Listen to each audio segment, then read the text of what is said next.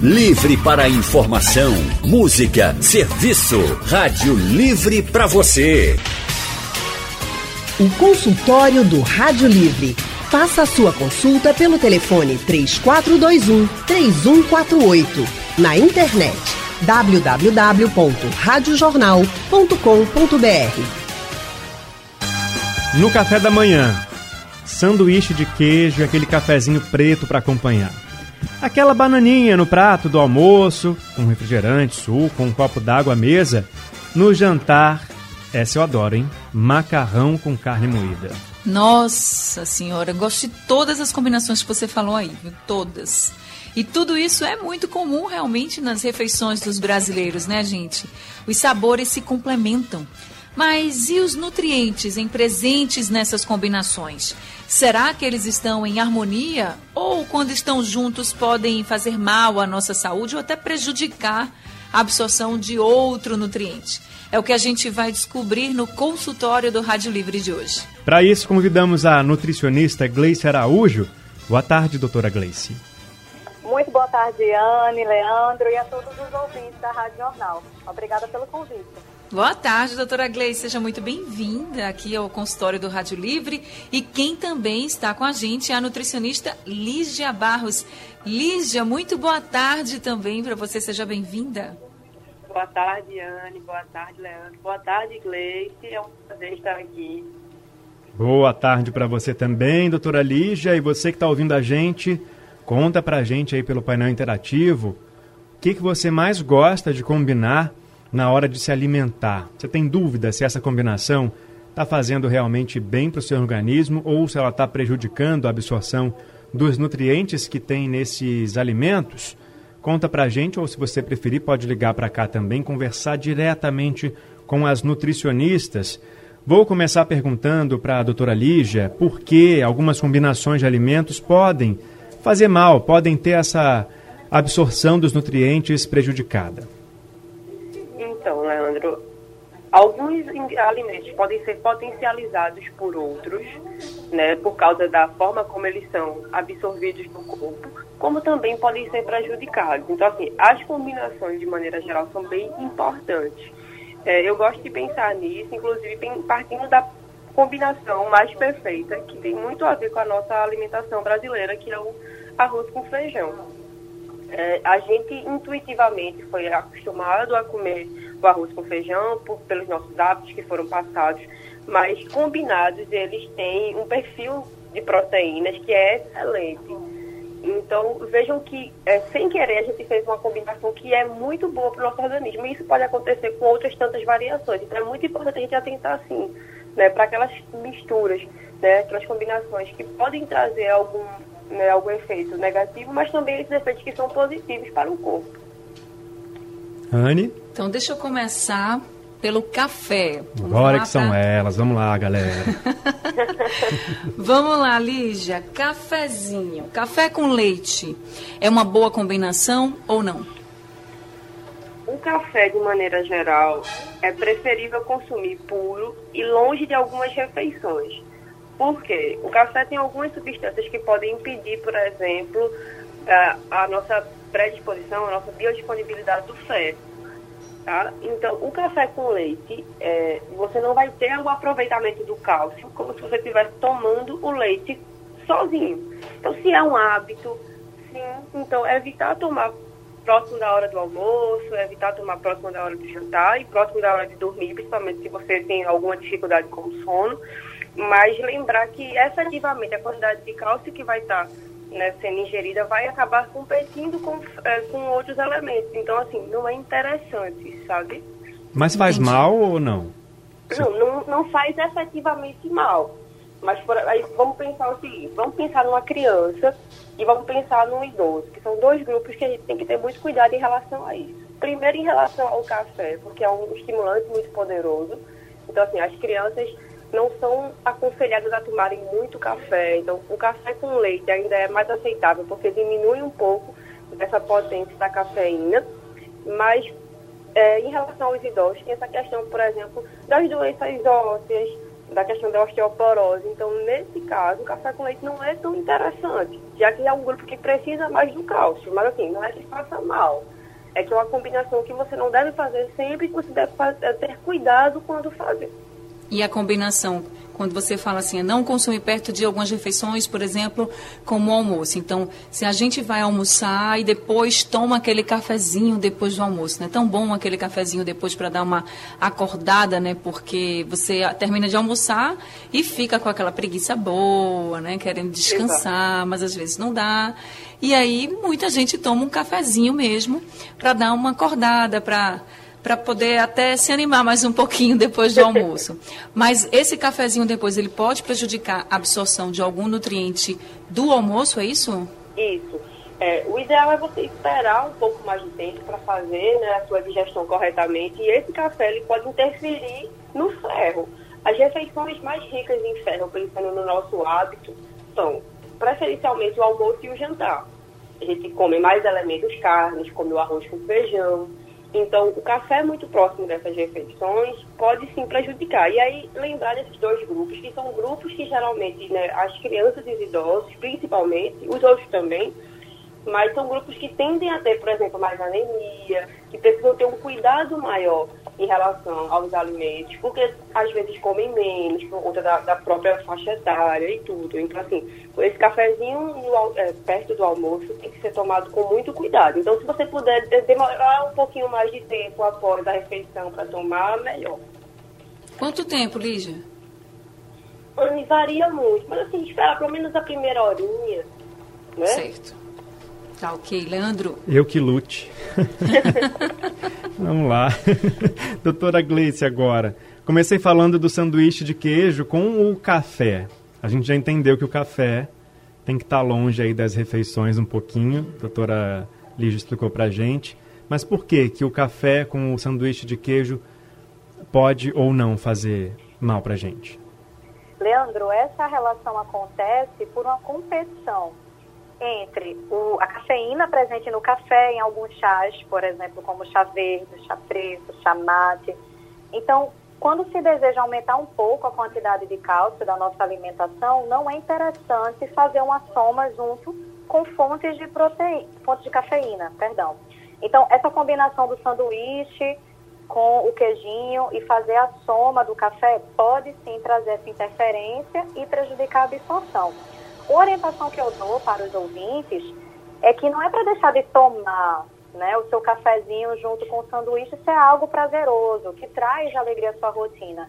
Se você tem um acompanhamento nutricional que traz essa segurança, você pode adicionar em outros horários, Leandro, outras fontes de cálcio, e a partir disso você não tem um prejuízo da deficiência desse nutriente. Certo, o nosso produtor Yuri Neri estava preocupadíssimo também com essa combinação. Pode ficar tranquilo, viu, Yuri? Pode ficar tranquilo, continuar aí, ó, seguindo as orientações da, da doutora da doutora Gleice. Olha, o Albérico do Recife, pelo painel interativo, está perguntando sobre a combinação banana prata batida no garfo, leite em pó e mel de abelha pela manhã. Minha Nossa Ai, Senhora, que viu que delícia. Doutora Gleice, Fala pra gente Al sobre essa combinação. Albérico, obrigada pela participação. Tem, gente. A banana, como a grande maioria das frutas e vegetais, contém algumas substâncias que são chamadas de taninos. E isso, gente, na natureza é uma proteção da fruta, do legume, para evitar que insetos acabem atacando esse alimento. Para que não interfira na nossa alimentação, é interessante que essas frutas estejam em ponto de amadurecimento. Quanto mais maduras, menos taninos eu terei no meu prato, na minha alimentação.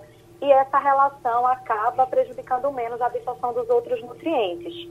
Outra relação interessante que vale a pena a gente trazer para a nossa rotina é sempre deixar de molho, Leandro, feijão, lentilha, grão de bico, amendoim, sempre um dia antes de realizar o cozimento. Porque outros compostos antinutricionais vão ser eliminados durante esse período que ele fica de molho, tá? Isso evita, inclusive, que depois do cozimento tenhamos gases, desconforto intestinal.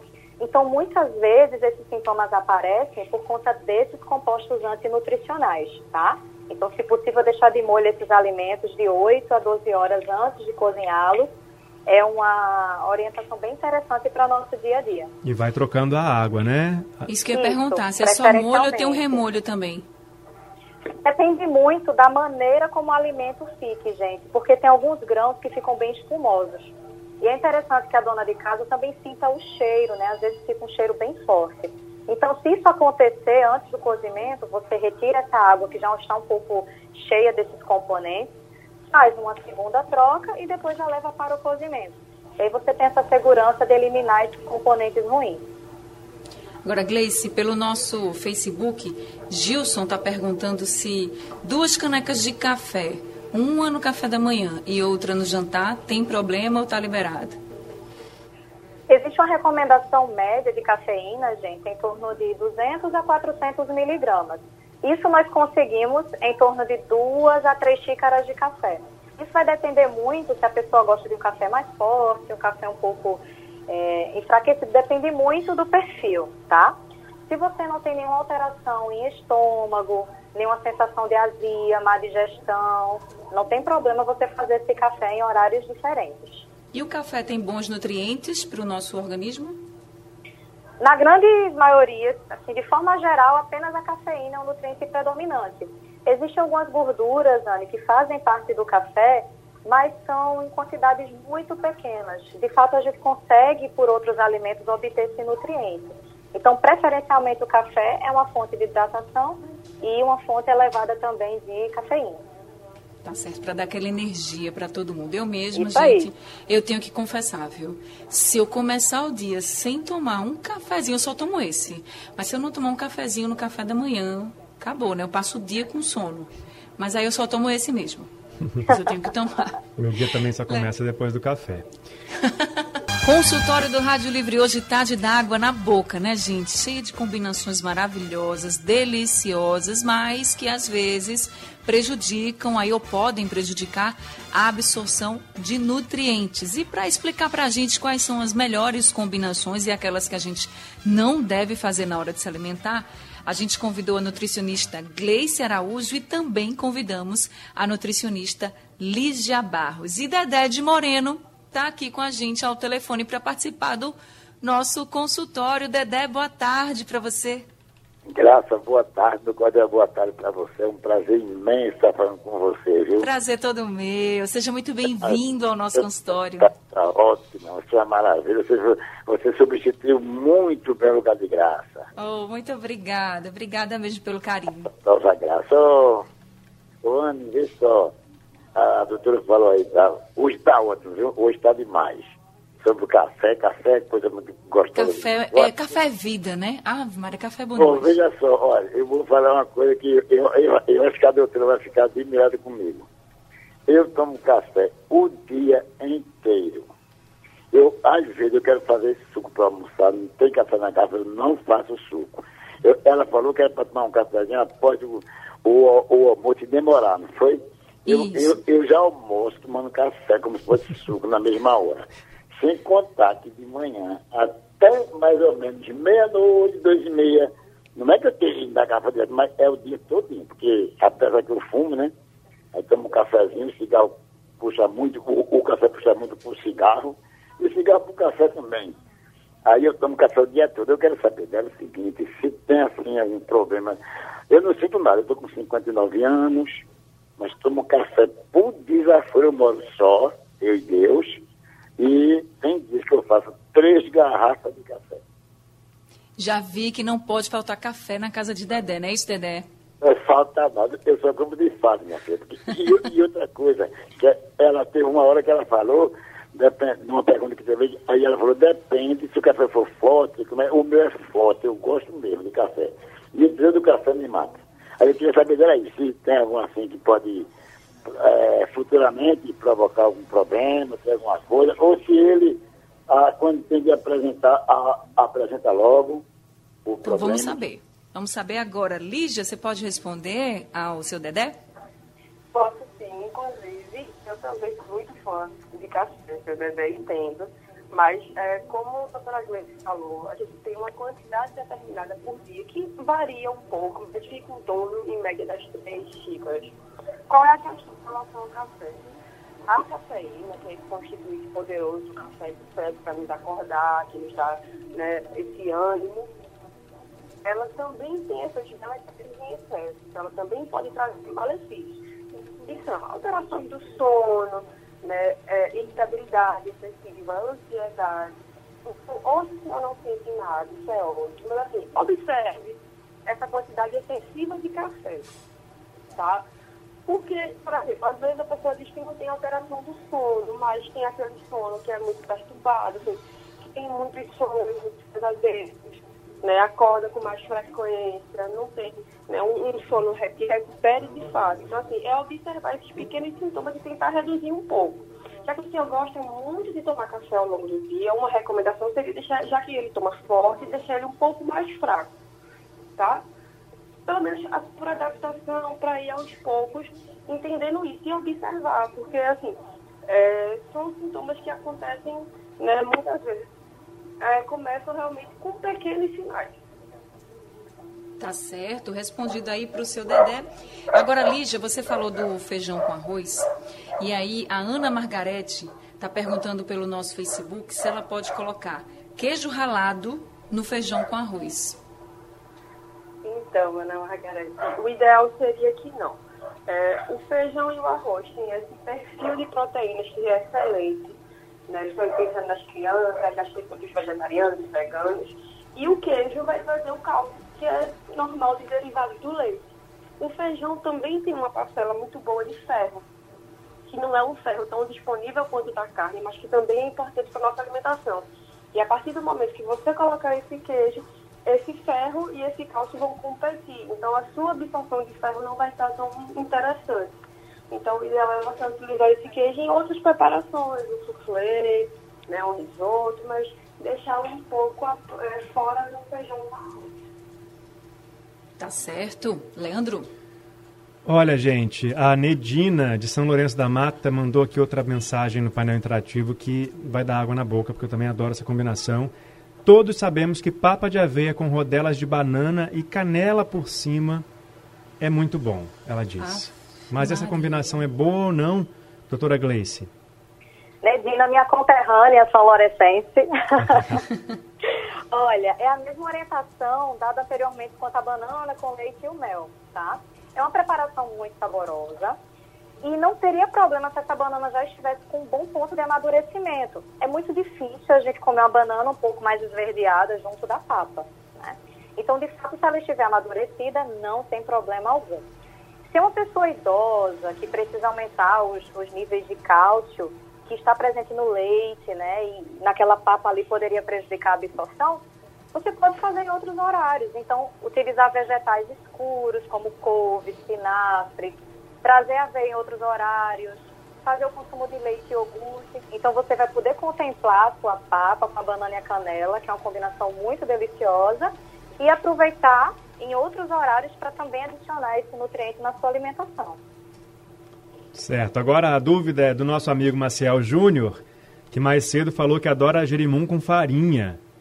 É uma combinação boa, rica em nutrientes, um prejudica o outro ou não? Por incrível que pareça, não, porque nós temos duas fontes de energia aí, tá, gente? Então, tanto a farinha quanto o gerimum são carboidratos e não teria nenhum processo de interação envolvido. Então, liberadíssimo, Marcel. Olha aí, acertei, viu, Leandro? Viu? É. Eu disse, eu disse, eu acho que pode ser boa, viu? Porque tá dando mais nutrientes para a farinha. É, e, e, o que ficou no ar também, agora eu pergunto à doutora Lígia, o cuscuz com leite. Então, nosso famoso cuscuz com leite, né? É uma boa opção, sim. O cuscuz é uma fonte de fibras, é fonte também de carboidratos, vai ajudar a energia. E o leite entra nessa combinação como a proteína não, não tem problema nenhum. Aliás, cuscuz é um alimento que a gente já falou aqui sobre ele na semana passada, que combina com um monte de coisa, né? E aí, quais seriam as, as combinações mais famosas que devem ser evitadas? Evitar é, o cuscuz com embutidos, que assim, é muito famoso na nossa região, né? O cuscuz com salsichinha ou com mortadela porque esses alimentos são aqueles alimentos que a gente chama de ultraprocessados. que não são alimentos que eles encontram propriamente na natureza, são alimentos que são fabricados, né, são misturas, que contêm um nível de sódio e conservantes muito alto. E isso pode ter impacto na saúde do coração, na, na pressão. Então, é, eu sei que muitas pessoas gostam dessa combinação, mas é uma combinação que tem que ser evitada. De maneira geral, o cuscuz pode ser, né? Nós amamos cuscuz aqui no estado, no Nordeste inteiro.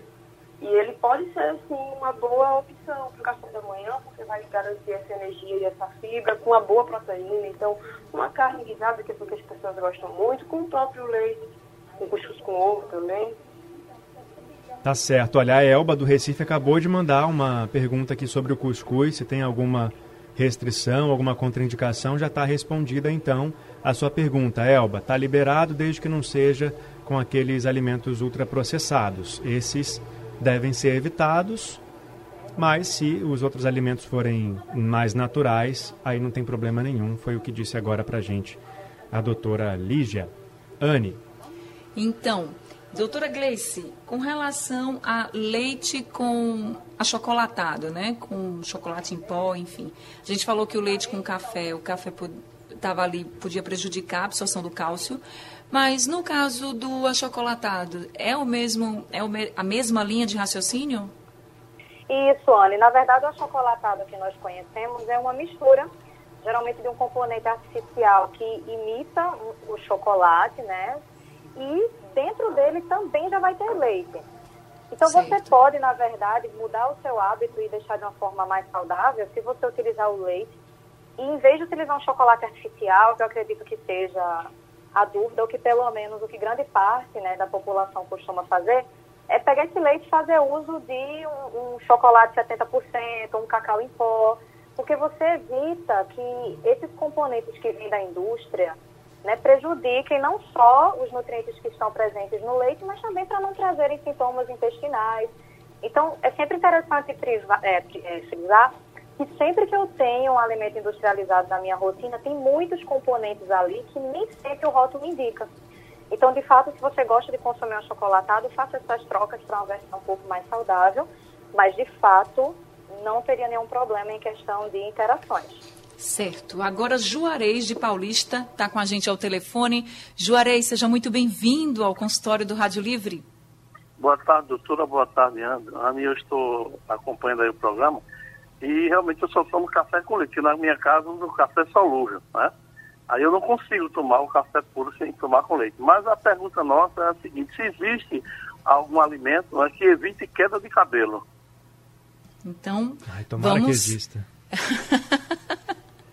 Gleice, você pode responder ao Juarez? Claro. Juarez, em relação à queda de cabelo, existem muitos nutrientes envolvidos, tá? De maneira geral, vou citar alguns alimentos aqui para você que tem ferro, vitamina do complexo B, zinco e que de maneira geral ajudam para esse cabelo se fortalecer. Então, se você tem queda de cabelo, algum familiar relata isso, adicione na sua rotina fontes desses nutrientes, como por exemplo, a carne, frango, peixe, ovos, o próprio feijão que já conversamos aqui. Então, esses nutrientes, né, quando incluídos na sua alimentação, vão ajudar sim na questão da perda de cabelo ou da quebra do cabelo, tá? De toda forma, é interessante investigar, fazer um mapeamento, né, um exame de rotina para saber quais são as vitaminas que estão em quantidade menor no seu sangue, para que o direcionamento dessa alimentação seja feito de uma maneira melhor.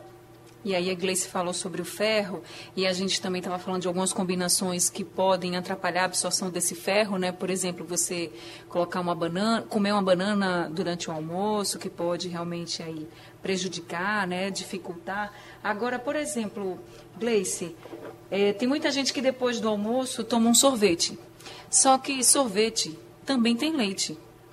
Pode, não pode? Você acha que não prejudica?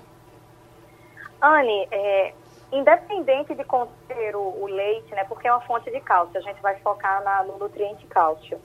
É a orientação que tanto eu como a doutora Lígia já passamos. É, se for um indivíduo que em outros horários consome fontes de cálcio e não tem risco de deficiência, ele pode rotineiramente, mas no sentido de não ser todos os dias. Então, uma vez por semana, no fim de semana, gosta de um sorvete, você pode adicionar. Agora, por exemplo, é um indivíduo idoso, já tem prejuízo na saúde óssea, tem algumas alterações nutricionais que merecem atenção, não é legal fazer o consumo de sorvete ou qualquer sobremesa que contenha cálcio imediatamente após o almoço. E o sorvete de fruta pode, nesse caso? Sim, sim. Seria uma ótima opção, porque nem vai ter a lactose, que pode trazer alguns sintomas intestinais. Não é uma regra, mas algumas pessoas pós-almoço podem sentir. E não teria a presença do cálcio. Então, você teria o sabor do sorvete da fruta e não teria problema nenhum em perder os nutrientes. Agora, Lígia, tem gente que gosta também de tomar suco durante as refeições e sucos com leite. Pode? Então, Anne, é justamente isso que Gleice falou e eu vou puxar novamente. Não é que seja proibido, mas aí ter cuidado com a forma como você faz. É uma rotina. Em geral, a gente pede que nas refeições maiores, essas refeições que têm maior quantidade de ferro, como o almoço e o jantar, você tenha um elemento que tenha vitamina C. Por quê? A vitamina C vai ajudar o ferro a ser absorvido. Então você pode, né, ao final do almoço, chupar uma laranja, um suco que seja rico em vitamina C, então um suco de goiaba, acerola, vão ajudar nesse ferro a ser absorvido. Se você costuma muito tomar esse suco com leite, então deixar para tomar duas vezes na semana, uma vez na semana, Assim, não precisa cortar, mas ter cuidado.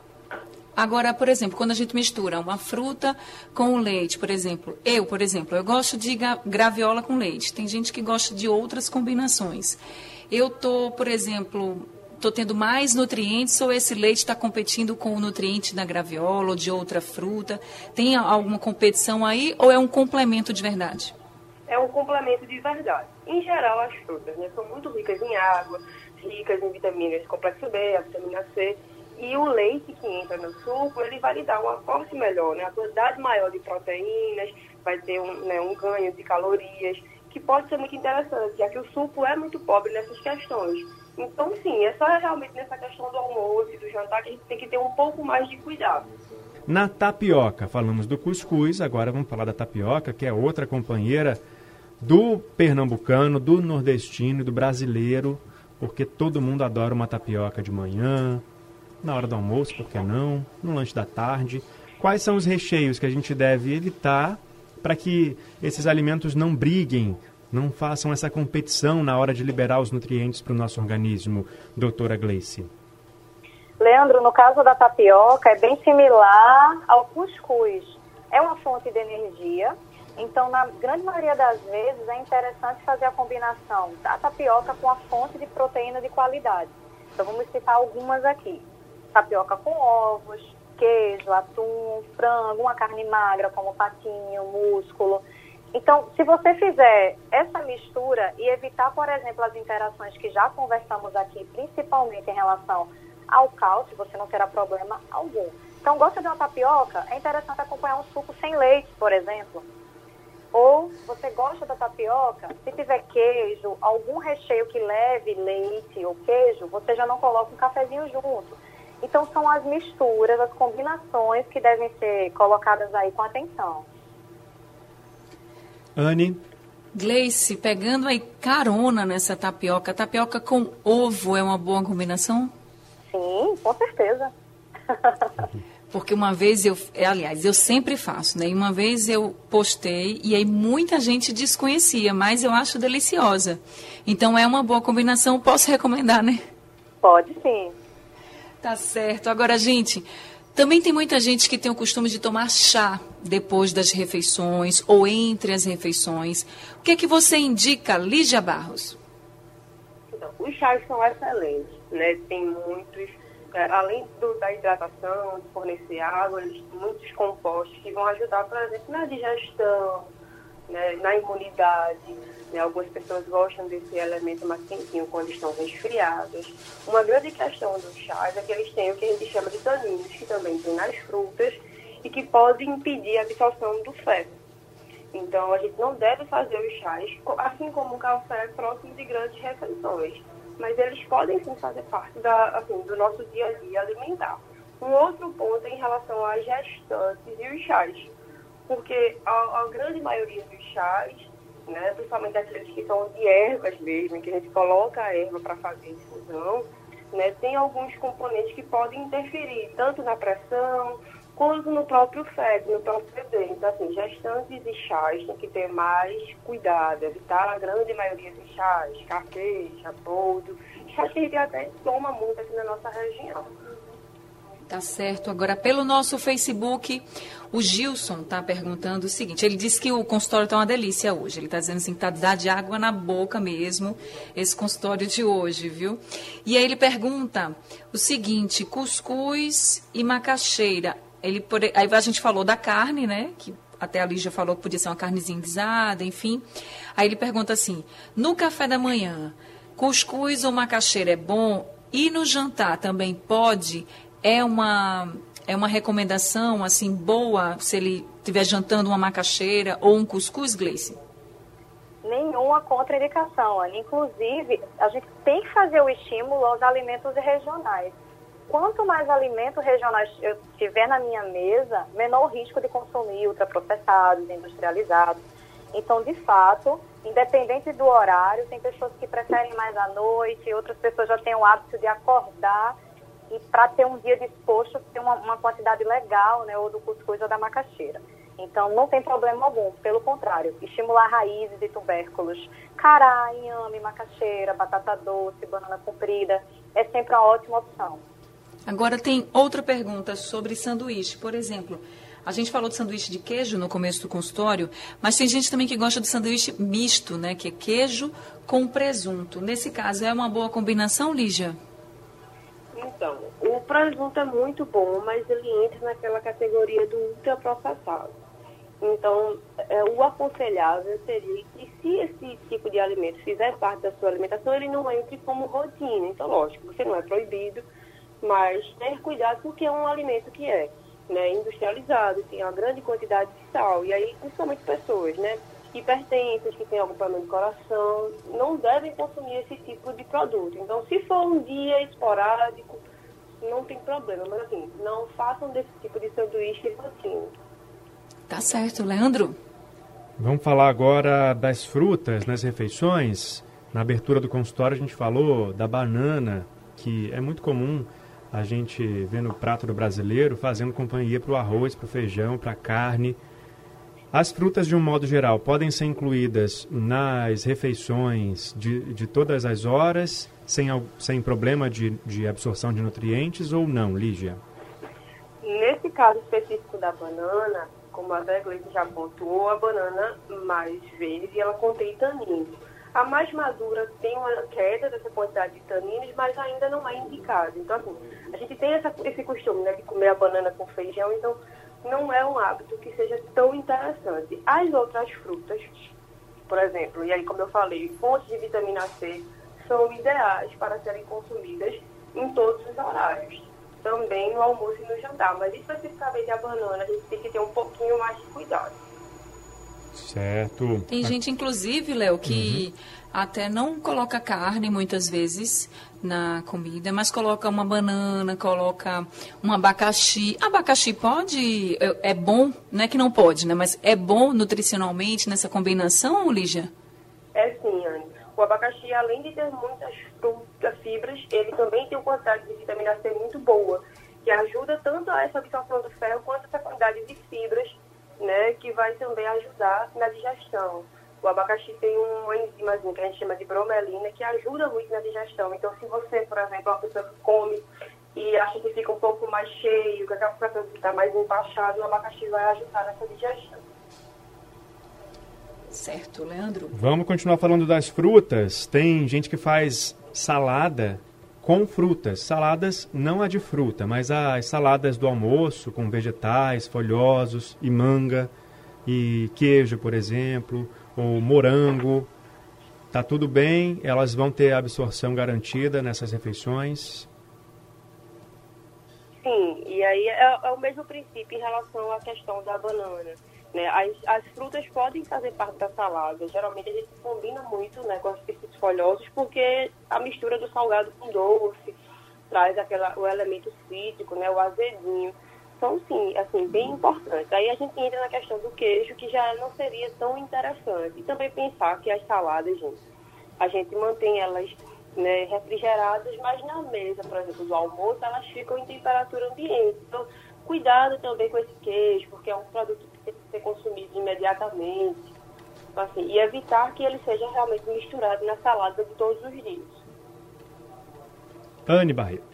Leandro Oliveira, Gleice e Lígia. A gente tem aqui uma pergunta da Eliane Gris pelo nosso Facebook. Ela diz que não gosta de comer nada pela manhã, mas faz uns seis meses que ela está é, fazendo uma mistura. Ela quer leite de linhaça, que ela mesma faz, e adiciona banana, castanha do Pará, aveia, mel e canela.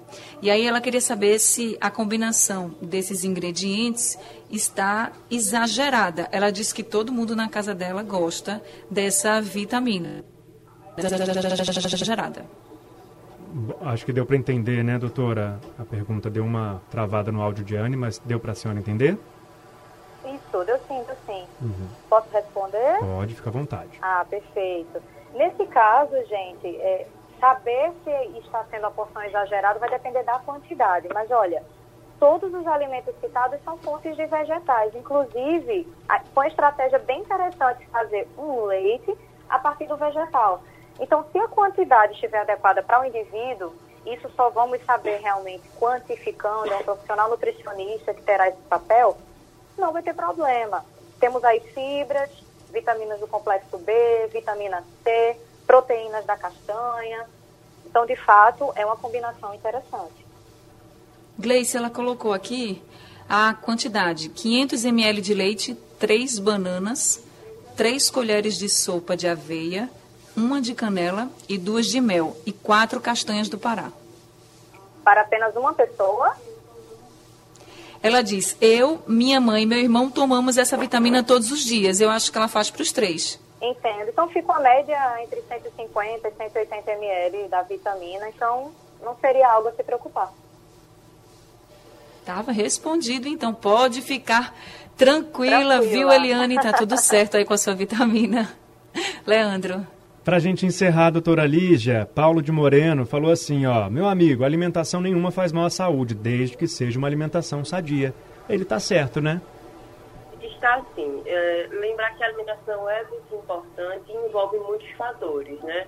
Não só essa questão do fator biológico, mas também os fatores culturais. Então, a alimentação ela deve estar envolvida em tudo aquilo né, que aí permeia a sua vida. Então, a alimentação saudável ela não é só baseada nessa, na quantidade de nutrientes, mas também se ela mantém a sua saúde financeira, a sua saúde mental. Até aquele docinho, de vez em quando, Tá liberado. Exatamente, Leandro. é tudo dentro né, desse, desse globo, né, dessa, desse geralzão que é a nossa vida.